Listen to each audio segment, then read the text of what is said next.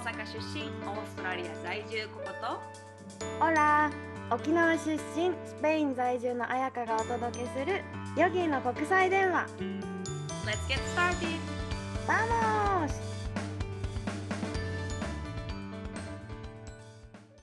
ポッドキャスト62回目本日はででんみんなの大好きな恋愛についてお話ししたいと思います。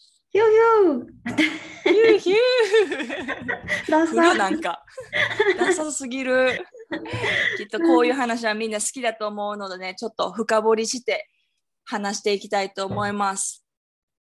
では早速、と私たちリスナーさんに聞きました。ズバリ恋愛とはパートナーとは何かっていうのにね、こ結構みんな答えてくれたんですけども。なんかすごいさ、みんなすごい深いなと思って答えてくれたことがね、ちょっと一つずつ紹介していきたいんだけど、はい、えっとねお願いします。一人目、あなたにとって恋愛とは人生にプラスアルファ。二人目うん もうポンポン進んでいっていい？はい二人目、あなたにとって恋愛とは愛さないこともできる自由を持って初めて愛である。え？ない どういうこと？ちょっと待って。どういうこと？もう一回言って。だから、愛さないこともできる自由を持って初めて愛である。なんかだから、恋愛って別に強制されてるものではない。愛さないといけないわけではないみたいな。義務じゃないよね。自由だよねみたいなことだと思おおなるほど。深いな。う。そうそう、深いよね。で、3人目、あなたにとって恋愛とは夢中になれるもの。あ、もう一人いたわ。4人目、執着との戦い。わあわかるね。恋愛ってそうやね。そうそうそう。ん確かにで確かに。次に、ちょっと私の生徒さんに聞いた恋愛とは何か、パートナーとは何か。もう一人ずつ、一文ずつ。一人目が恋愛、未来の家族を作る一歩、未知の自分に出会えるもの、感情豊かになるもの。で、その人にとってパートナーとは人生の最後を一緒に過ごしたいと思える人。うーん。なんか、じゃあその人にとっては延長線上なんかな？恋愛とパートナー。うん。で、なんか恋愛は家族を、家族の、ん？家族を始めるドアって感じ。で、パートナーはうんうん家族を終えるドアみたいな、一番最後だ。終えるうんうん、一緒にね、うんううん最後ま。で共にする相手か。そうそうそう。で、二人目が、うん面白かった。恋愛、常にしている。エネルギーを使うけど楽しい。エネルギーをもらうけど疲れる。パートナー、うん平等で高め合えて真剣に向き合える存在。高め合なんか日本でいうパートナーと恋愛との相手ってなんか違うんかね？そもそもの定義が。なんか違いそうだね。確かに。うん、恋愛ってもうちょっとなんか10代的な10代20代最初のキャピキャピ感の恋愛？でパートナーって伴侶って感じかな人生の伴侶 そんな感じだね。確かに確かに。うんうんそれはちょっとスペイン人の感覚とかオーストラリア人の感覚と違うかもね。恋愛観ちょっと違うねうんじゃあ次3人目が恋愛は自分が輝けるエッセンス、奇跡みたいな関係。で、パートナーがかっこつけてるところもかっこつけてないところもそのままを受け止め合える切磋琢磨できる存在。で、5人目 ?1、2、3、4人目が恋愛はスパイス、なくても美味しい料理、かっこ人生。だけど、あると一味違う。パートナーは漢方、即効性はないけど、じんわり効いてくる感じ。その例え好きやな漢方、ね漢方、私のパートナーは漢方です。渋で、うん5人目が恋愛はちょっと似てるかも。恋愛はなくても楽しいけど、あったら生活レベルで愛と性を感じられるエネルギーの一種。パートナーは一人じゃできない未知な世界を一緒に冒険する唯一無二の仲間。うーんうんうん。で、次が、あこれも面白いよ。恋愛は運動会。パートナーはスルメ。ススルメ、ああ、やっぱかあ噛んで、噛んで、噛んで味が出る的な。漢方と一緒やね。そうそうそうそう。運動会とするね。面白いなって。うん、面白い。でも、そうかもね。そうで、まだまだあるの。もう一人が、えっと、恋愛は振り回し、振り回されるもの。パートナーは気がつけばいつもそこにあるもの。で、私にとって恋愛は良くも悪くもジェットコースターで一人相撲、勝手に盛り上がったり落ち込んだり。パートナーはどうでもいい時にふわっと愛しいと感じる。いつもの通勤路でタンポポ見つけて、おーいいねって思う感じと似てますって。うーん。うんううんん、いいね、いいね、その感覚。そうそうそう。え、で、まだ、まだあるのよ。次ね。恋愛とはモチベーション。パートナーとは共に人生を歩む人。うん。もう一人が、えーっと、恋愛とは楽しいけどめんどくさいもの。パートナーとはどんな時でも自分の味方でいてくれる人。たとえ100人中99人の人が自分のことを信じてくれなくても、たった一人自分を信じてくれる。それぐらいの信頼関係をお互いに育めている相手。それがパートナーだと思います。っていうのと、最後にあと一人。あ、これもね、私好きな表現で、恋愛は山、パートナーは晴れた日の海。理由が、恋愛は気持ちが高まったり沈んだりするから山を登ったり降りたりしているような感じ。パートナーはドキドキするっていうよりはスーッと穏やかになる感じだから晴れた日の海に似てるかなと思いましたって。うんなるほどね。やっぱり共通してみんなあのなんかみんなから感じるのは恋愛は一時的なもの？でパートナーは生涯のものって感じやねなんか。うん、なんかでもさ、自分で今読んでて思ったのが、切り替わっていくのかなとか思った。人が変わるっていうより、自分の感覚がもしかしたら変わった時にそうそう、パパーートナーってるみたいな。感じるのかなって。なんか、人が、うん、そうだねって思った。うーんそれもあるやろね。うん。ああ面白い。それがみんなのパートナー像恋愛像。え、うん。ちなみに、ココはある？今、パって。恋愛とは？恋愛とは、うん、愛じゃなくて恋愛ね。恋愛。恋愛とはうんドキドキするもの、うんうんうんで、もドキドキしてしちょっとしんどかったりもするものそうだよね。うん。うんなんか幸せ幸せっていうのは恋愛幸せだけっていうのは恋愛っぽくはないかなうん。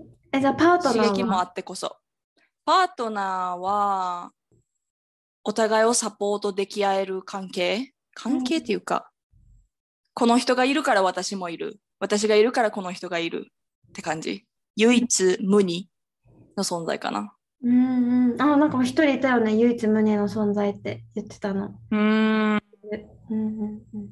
あやぴは？え、私ね、私もこれ、私はもう答え準備しちゃってたからさ、即興で言うわけじゃない。もうめっちゃ考えて思ったのが、恋愛の時の、まあ、自分目線ね。恋愛の時の自分は、どれだけ自分のいいところを見せれるかが大事。でも、パートナーはどれだけ自分のダメなところをさらけ出すかみたいな。それはそうやね確かに、ねそれができてやっとパートナーって言えるかもねそうそうそう、変わるきっかけってなんだろうとか私も考えてて、そこかってちょっと思って。確かに確かにそうそう。あともう一個、私が読んでる本でもそのさ、パートナーと恋愛のことを書いてて面白いなと思ったのが、恋愛は祭り、結婚は生活って書かれてて、ああうんその理由が一緒、理由っていうか、一緒にいるとご飯も喉を通らなくなるとか、食べなくても平気になるのが恋愛。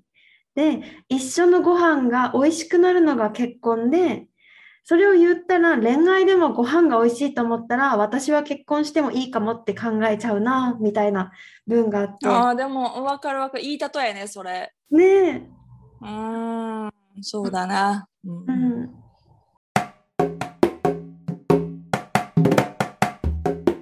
ょっと私もね周りに聞いてみたんやけど恋愛とは何かって英語にできなくってもう恋愛もってラブになっちゃってラブってもう愛やんちょっとお重くなるというか、ラブについて聞きました。はい、楽しみ。はい。周りの人にね、とって、ラブとは、愛とは。まず一人目。見返りを求めないで与えれること。うん、間違いない。うんうんもう一人目。Love is care。気にかけること。自分よりも優先できること。えこれ面白いよ。大好きな食べ物をシェアしたいなと思えること。あ、わかる。特に食べ物って大好きなものってやっぱ独り占めしたくなるやん。うんでもそれ、をこのこの子は独り占めしたくなるけど大好きな私のパートナーとならむしろ一緒にシェアして美味しいねって言い合いたいって言ってて、うんああそうやなってそれって愛やなって確かに。愛だもん。ね、うん、そうそうそう。んであ私ね私にとって愛とはどこからともなく溢れ出るものなぜなら愛したいと思っても愛せないから何？こうこうちょっと詩人みたいな。そうでしょ？う。うんそうそうなんか気づいたらあれ？なんか本当愛お愛おしいっていう感覚ってこういうものなんやな。でどっからともなくこう溢れ出る、考えて考えてこの人を愛したいと思っても好きにはなれるけど愛することはできへんよなと思う。うんうんうんうん。なんかどこからともなく溢れるはでもちょっと恋愛とも似てない。なんか例えば学校をイメージしたんだけど高校生とかでさあなんか気になるって思ったら気づいたら目で追っててあーかっこいいってなんかどこからともなく溢れるみたいなうんうんうん。確かに。あやぴにとって愛って何かありますか？さ速攻で。速攻で愛ラブ。ラブとは何だろうな？ラブとはうーんあでも自分自身も満たされるかも。満たされるそうやね。ううん。ん。人に対する確かに。愛でも自分の中がこう満タンになる感じがするかも。うーん確かに確かに。お互いが幸せになれるというね。うん愛っていいですね。よくないですか？愛って。そう思ったら恋愛ってやっぱりこうスパイスが入ってたりちょっとアップダウンがあったりっていうのが恋愛やと思うんやけど愛ってやっぱこうディープやなっていうか海海のような広い感じの先のない感じ終わりのないものかな。続いてねちょっとパートナーとの理想の関係とは何ですかっていうのを聞いたんよ。だからパートナー周りに。そう周りに聞いてみた。でパートナーパートナーとはじゃなくてパートナーとの理想の関係ね、えちなみにさこの聞いた人、うん、同じ人さっきの恋愛とはとと同じ人。順番で言うと同じ人。愛とはでえちなみにその人たちは日本人ではない？ではないね。もうバラバラ。バラバラ。OK。バラバラです。はい。一人目。愛とはの時に見返りを求めないで与えることを言った人。うん。理想の関係とはジャッジされることなくされてると思うことなくコミュニケーションを自由に取れる関係。あー。えその人さ国際恋愛してる、あ私のパートナーです。インドネシア人ですね。よくない？こうこううん。相手とジャッジとかこうされることなくコミュニケーションとかあなんかパートナーは外国人なんかなって感じがした。って感じよね。やっぱ日本人同士ってあんまりこの感覚ないかもしれない。私もこれってもう,、もうまさにって思ったし、うん。私もそのわかる感覚って思った。うん。うん、っていうのも多分なんやろ国際恋愛ってお互いジャッジしてるつもりなくても、ね、そうなの。やっぱ価値観が違うかったり文化が違うかったり最初の基盤が違うっていうのがあるから、うんそれでねなんかえなんでジャッジされなあかんの？とかっていうのがもうこう最初から入ってしまうのがあるよね。あるあるある。だからこう、うん理想の関係でジャッジもないコミュニケーションもってなった時にあ分かるし言葉が同じ人たちってそこを感じないかもしれないね。ねそうよね。やっぱこれはこの聞いてる人ももし恋、えー国際恋愛してる人がいたら分かるってなると思う。日本人同士でもあるかな？あでも私日なんか本人同士と付き合ってた時こんな感覚あんまなかった。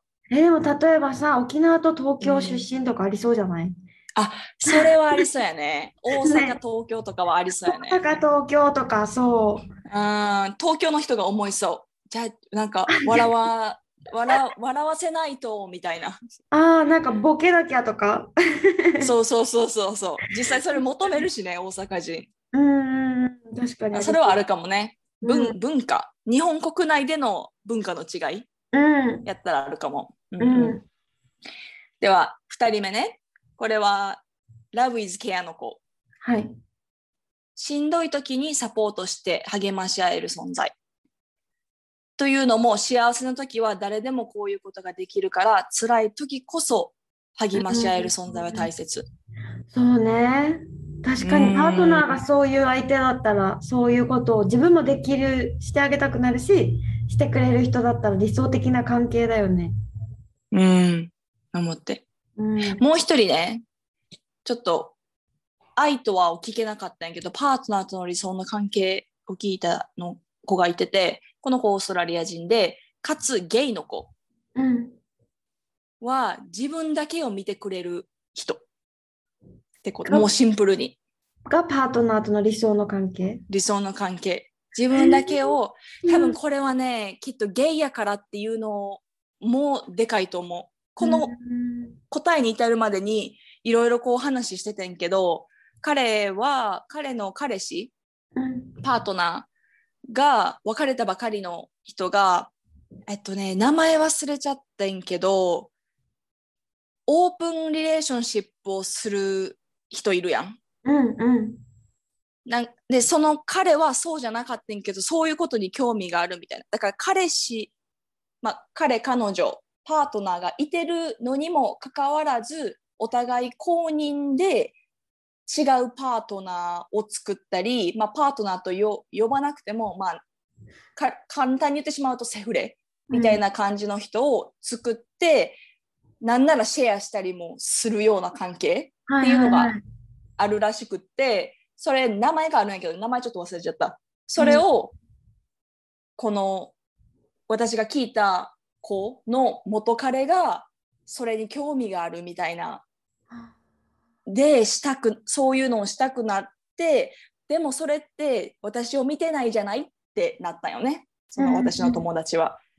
だから多分それを経験してるからこそこの自分をちゃんと見てくれて自分を理解してくれる人お互いこう譲り合いながらこう2人の間を取れる人が大事。私そううん。意見だけをこう A の意見だけをこうぶつける B の意見をぶつけるだけじゃなくて AB 違う意見があるならこう真ん中に会えるように話し合いたいよねそれをこう歩み寄ってくれる人あーなんかって。私もそうかも私の理想のパートナーとの理想の関係も、うん。まあ、カルチャーと言葉が違うからっていうのが多分大きいんだけどうないとの関係ね。絶対に両方道を譲り合わないといけないことがほとんどなのよ喧嘩の原因そうよね。そう。うん。あそうなった時に気持ちよくお互いが道を譲れたらさ真ん中じゃあもう自分もちょっと譲るあなたもちょっと譲るで真ん中って気持ちよくお互いができるって理想だよなって思う。まだ私たちはそこはね修行中ですよ。難しいよ。それが一番本当大変やと思う。ん。う。でもね、ちょっとずつちょっとずつね、うん。お互いがこう同じ方向性見てたら絶対できることあやと思う。そうそうそう。道を譲るのは矢印見てる方向が一緒だったらなんていうの徐々にではあっても道は譲れるんだよね。急にボンってさ、隣の車線に移動するわけじゃなくて見てる方向が一緒だったら徐々に徐々に一個になっていくっていうかうんうん。なるなる。そうそうそう。で、私はいは高め合ってサポートできる存在。で、同じパワーバランスで同じ方向性を向いて取り組める関係。これはコミュニケーションもそうやし、お出かけするのこともそうやし、家事育児とかも片方だけがするじゃなくて、二人が同じ対等なバランスでする。で、かつ同じ方向を向いてやるっていう、できる？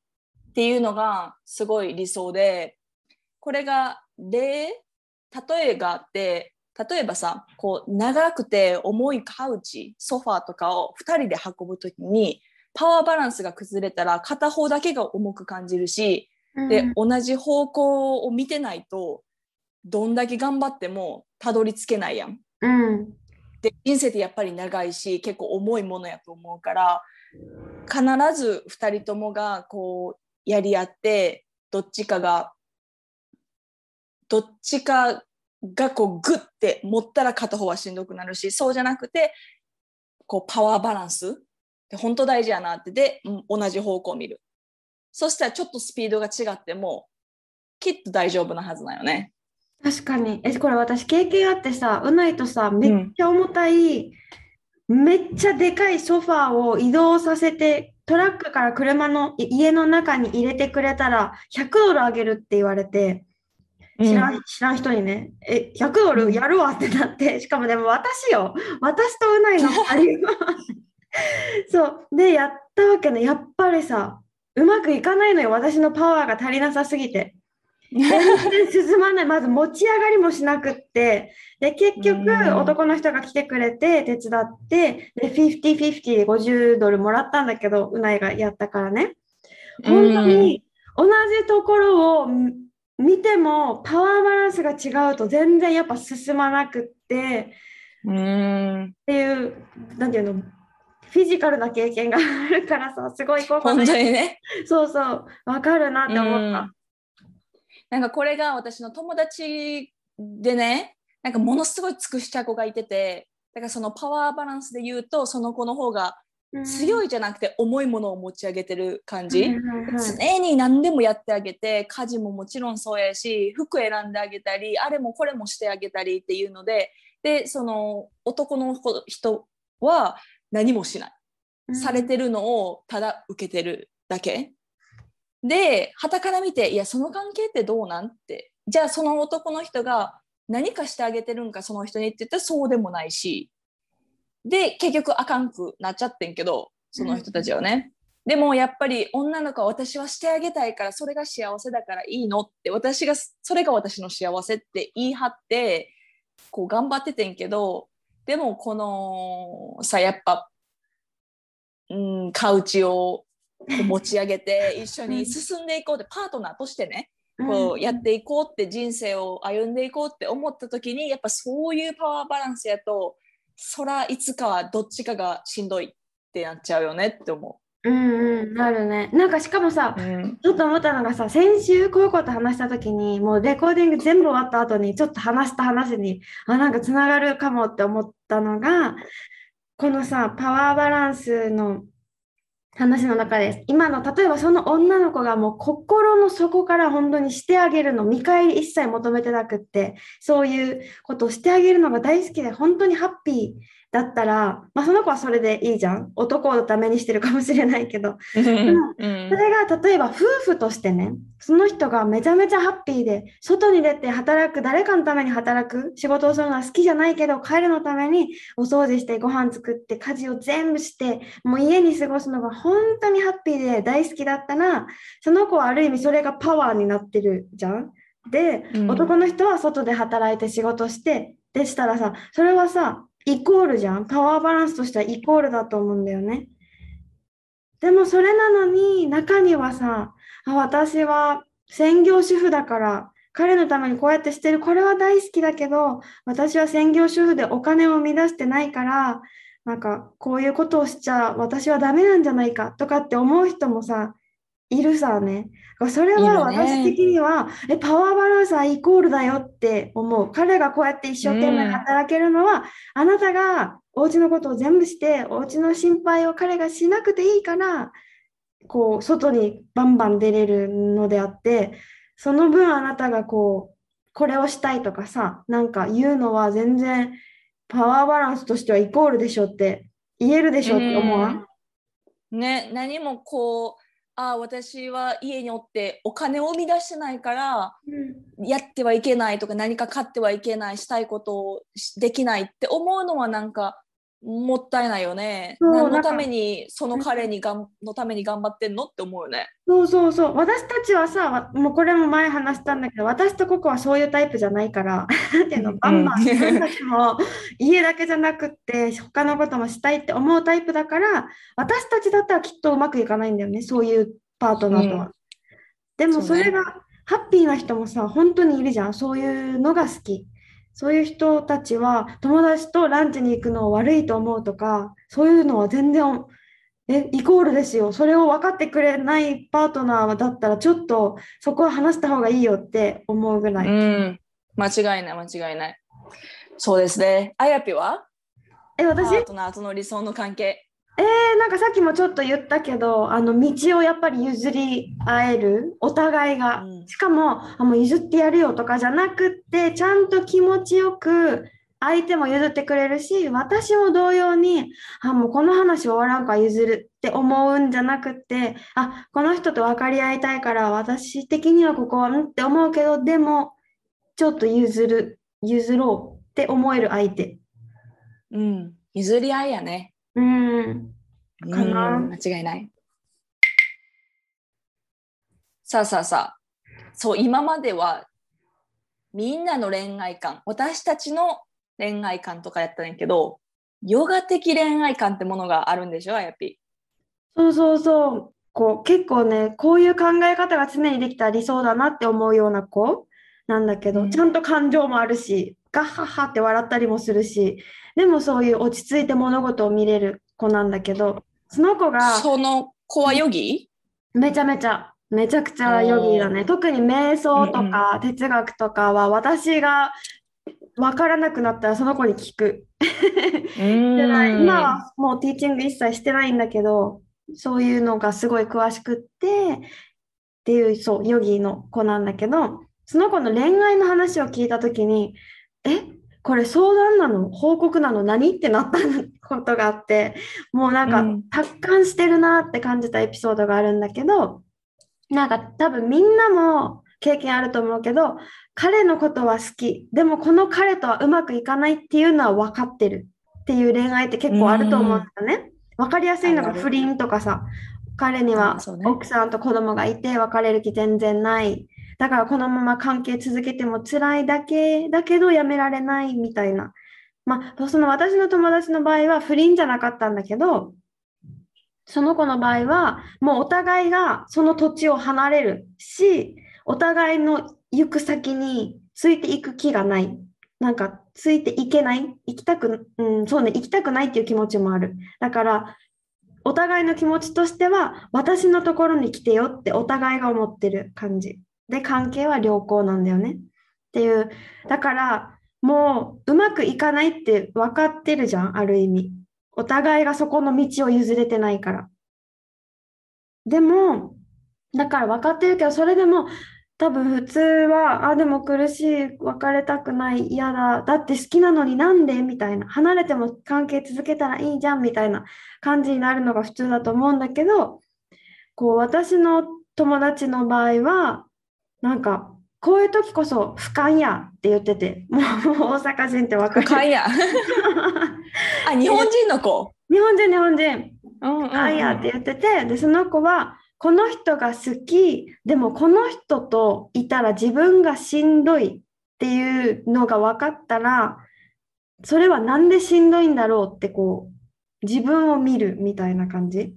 でしたときに、うんあ、理由は今回のケースだったら私たちには終わりがもう目に見えてるから、しんどいんだな。お互い自分の土地に帰るっていうリミットがもうあって、で、いろんな方法をお互いに模索したんだけど、絶対に譲れない部分がお互いにあって、だから、あ、譲れ、私も無理、彼も無理だけど、私も無理、譲れない。ってことは、この人が好き、この人の人柄とか考え方とか、そういうところがすごく好きで、私にいい影響を与えているのは事実。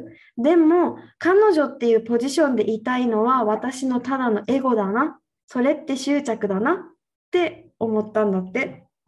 うんこの人のことが好き、人柄が好きで、だったら、関係を、彼女という関係じゃなければ別に続けられる。お互いに会いたいとかさ、そういう他の人といないでとか、そういう執着心がなくなるじゃん。だから、あ、私はこの人と関係を続けるために、この今の彼氏、彼女っていう関係を手放すことが必要だなっていうことに気づきましたっていうメッセージが来たわけね。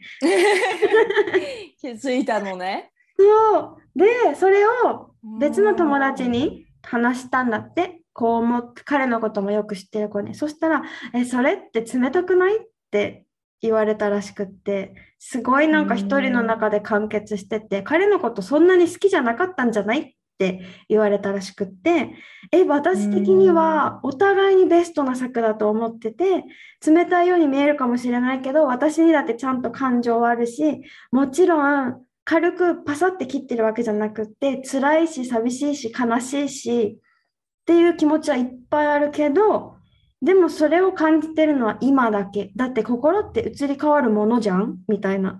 だから今はこんな思いがあるけど、大丈夫っていうことを知ってるから、手放すのも怖くないし、彼のためだし、本当に縁があったらきっとまた会うんだよね、この人とはって言ってて、めっちゃヤギじゃんってなった話が。あでもその最後のところわかる。本当に縁があったら必ずまた会う。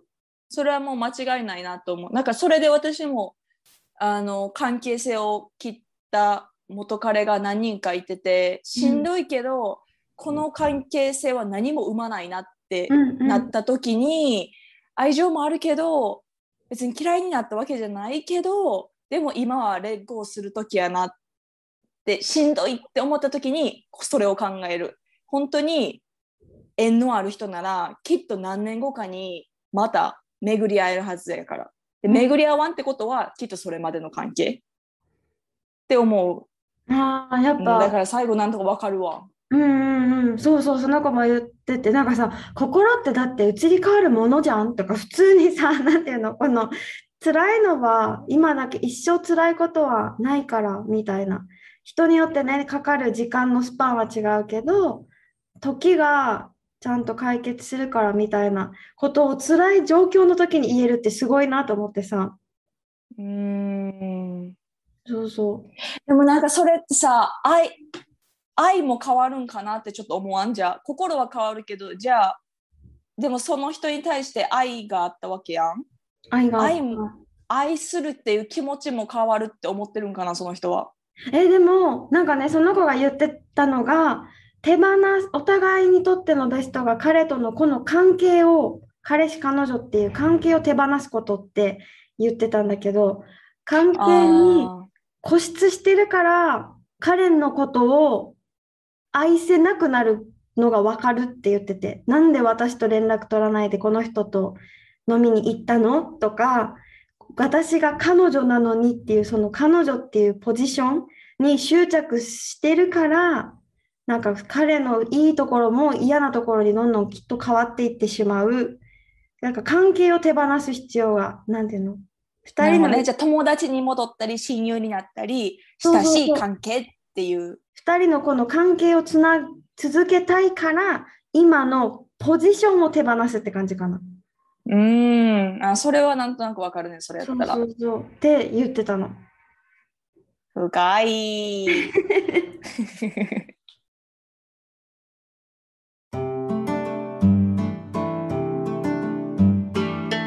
今回は恋愛についてパートナーについていっぱい語りましたが来週はそれをもっと深掘り深掘りというかして結婚についてちょっとね。話していこうかなと思うんですけども。なんか来週はオーストラリアとスペインの恋愛観とか結婚観とかそういうちょっと海外のエッセンスも伝えられたらなって思ってます。はい楽しみにしていてくださいでは質問リクエスト感想は私たちのメールアドレスまたは個別インスタグラムによろしくお願いします待ってます。Alright, thank you for listening. Have a wonderful day. Hasta luego またね